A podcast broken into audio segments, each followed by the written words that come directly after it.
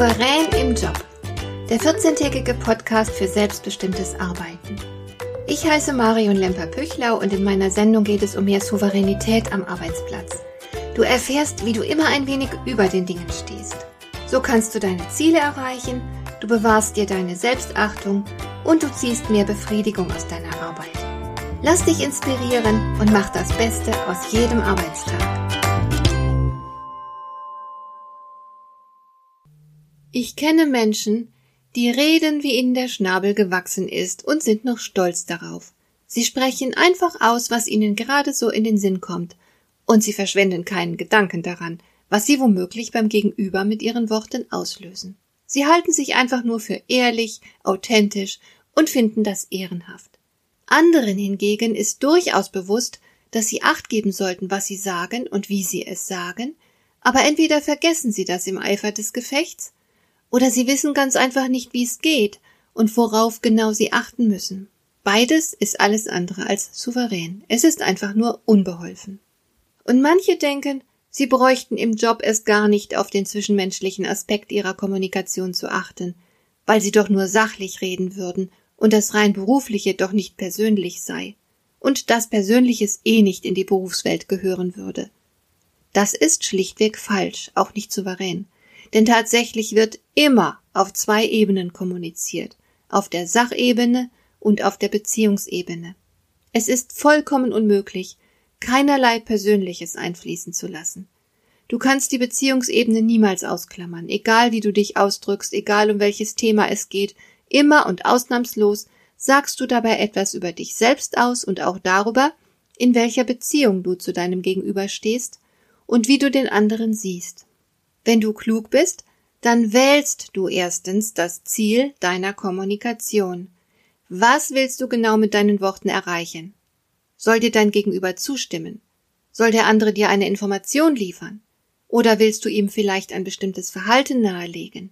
Vielleicht geht es dir auch nur darum, eine Plauderei zu beginnen. Es wäre auf jeden Fall gut zu wissen, warum du überhaupt den Mund aufmachst. Wähle also ein Ziel. Und zweitens wähle den Weg dorthin.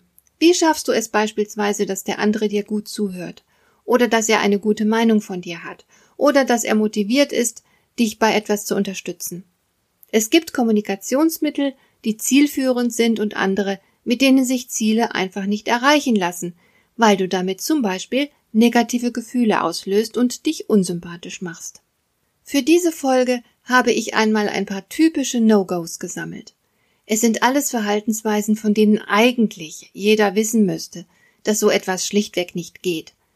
Aber die Erfahrung zeigt, dass es oft an den einfachsten Dingen hapert. Ich bin ehrlich gesagt immer wieder erstaunt, dass es nicht wenige Menschen gibt, an deren erfolgreicher Sozialisation berechtigte Zweifel bestehen. Vielleicht kommen dir ja auch einige der folgenden Dinge bekannt vor. Fangen wir mit einem Kardinalfehler an. Eine Person redet und kümmert sich keinen Deut darum, wie das auf ihr Gegenüber wirkt. Ob der andere nickt oder den Kopf schüttelt, gelangweilt in der Gegend herumschaut, verzweifelt nach einer Möglichkeit zur Flucht sucht, all das registriert der Sprecher nicht. Die völlige Blindheit für die Reaktion des Gegenübers bewirkt nicht selten, dass nur wenig vom Gesprochenen beim Adressaten ankommt. Die Bemühungen des Sprechers sind also für die Katz. Ganz schlimm wird es, wenn der unbekümmerte Sprecher die Gefühle des anderen verletzt oder Unbehagen bei ihm auslöst. Das ist der Verständigung und Kooperation ganz und gar nicht förderlich. Je empathischer du bist, je besser du dich auf dein Gegenüber einstellen kannst, desto leichter wird das Miteinander. Menschen, die keinen Gedanken daran verschwenden, was sie mit ihren Worten auslösen, handeln wie kleine Kinder, die sich noch in der Entwicklungsphase des Egozentrismus befinden. Leider wächst manch einer aus diesem Entwicklungsstadium nie heraus. Ein anderer gravierender Fehler ist die unbedachte Wortwahl. Ein und derselbe Sachverhalt lässt sich sehr unterschiedlich darstellen. Negative Formulierungen lösen negative Reaktionen aus, positive hingegen fühlen sich besser an. Natürlich solltest du nichts schönreden. Es geht nicht um Euphemismus, sondern darum, niemanden unnötig runterzuziehen.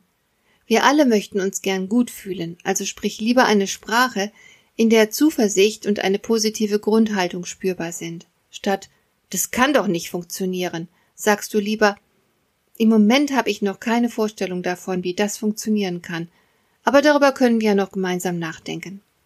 So fegst du die Idee nicht gleich vom Tisch, sondern gibst ihr noch eine Chance und du demonstrierst damit zugleich Wertschätzung für die Person, die diese Idee eingebracht hat. Der nächste Punkt scheint so banal, dass ich mich kaum traue, ihn zu nennen. Es geht einfach nur darum, dem Gegenüber zuzuhören. Aber nicht wenige von uns hören sich viel zu gern selbst reden, um anderen zuzuhören.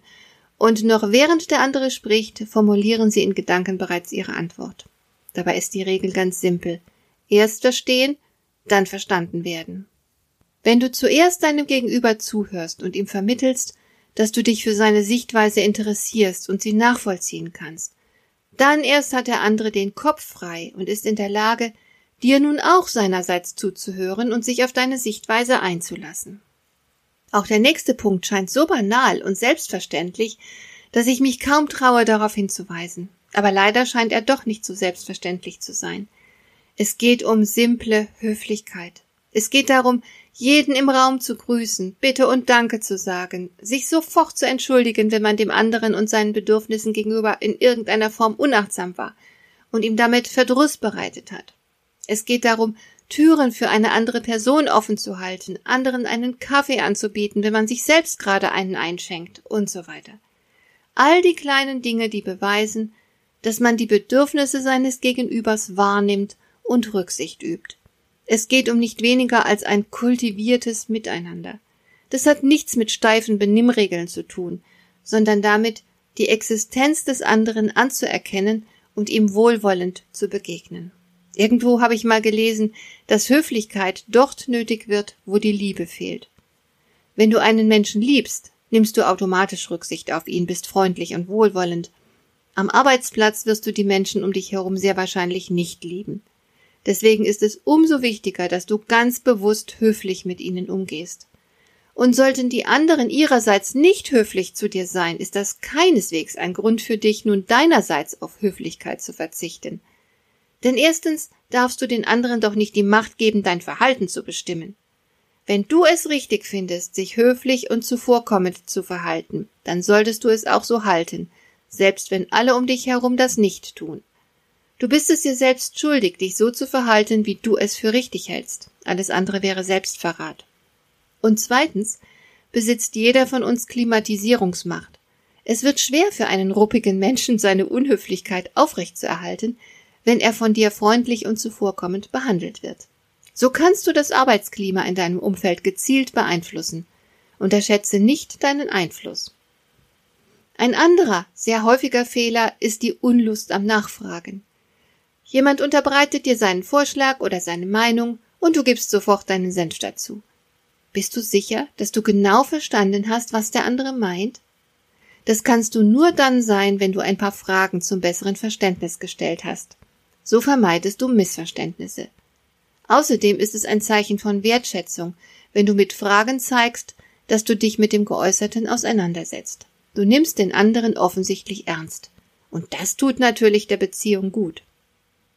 Ganz übel ist es, wenn du einen Fehler partout nicht einsehen und zugeben willst. Das ist schlichtweg feige, klein und peinlich. Da verliert man doch ganz schnell den Respekt vor dir. Also gib sofort zu, wenn du etwas falsch gemacht hast. Aber mach kein Drama daraus. Entschuldige dich nicht tausendmal, das ist ebenso peinlich wie das Leugnen. Sag einfach, oh, das habe ich, je nach Situation, übersehen oder vergessen oder nicht richtig eingeschätzt, das tut mir leid. Danach bringst du die Sache nach Möglichkeit zeitnah in Ordnung. Und wenn dir jemand etwas vorwirft, das du nicht als deinen Fehler erkennen kannst, dann diskutiere nicht heiß mit dem anderen, ob dein Verhalten nun okay war oder nicht, sondern sag einfach, ja, ich kann nachvollziehen, dass das aus ihrer Sicht so aussieht. So erkennst du zumindest die Sichtweise des anderen an, auch wenn du selbst eine ganz andere hast. Die meisten fangen dann an, herumzudiskutieren und reden sich dabei womöglich in Hitze. Das bringt aber nichts, weil im Normalfall keiner der Beteiligten von seiner Sichtweise abrückt. Und noch etwas kommt ganz schlecht an. Wenn du dich in irgendeiner Form über den anderen stellst. Wenn du ihn also belehrst, ermahnst, lächerlich machst, in Frage stellst und so weiter. Achte stets darauf, dass du auf Augenhöhe kommunizierst. selbst wenn du in der Hierarchie über dem anderen stehen und weisungsbefugt sein solltest. Ein höflicher und respektvoller Umgang ist auch für diesen Fall angebracht. Etwas anderes, das mir immer öfter auffällt, ist die Vereinzelung. Gerade weil wir jetzt oft im Homeoffice sind, verlieren wir die anderen leicht aus dem Blick. Wir werden einander plötzlich fremd. Und das ist schlecht für die Zusammenarbeit und meistens auch für die Seele. Also wäre es gut, immer mal wieder ein bisschen Smalltalk zu machen, gerade wenn man sich oft online trifft. Wenn du die kleine Plauderei beherrschst, mit der man die Verbundenheit stärkt und gezielt positive Gefühle weckt, dann hast du damit ein sehr nützliches Instrument, um Beziehungen zu pflegen. Und solltest du dich unsicher mit Smalltalk fühlen, dann empfehle ich dir mein Buch in drei Minuten zu Sympathie und Vertrauen. Hat dir der heutige Impuls gefallen? Dann kannst du jetzt zwei Dinge tun. Du kannst mir eine Nachricht schicken mit einer Frage, zu der du gerne hier im Podcast eine Antwort hättest. Du erreichst mich unter info at lemper-püchlau.de und du kannst eine Bewertung bei iTunes abgeben, damit diese Sendung für andere Interessierte sichtbarer wird. Schön, dass du mir zugehört hast. Bis zum nächsten Mal eine gute Zeit für dich.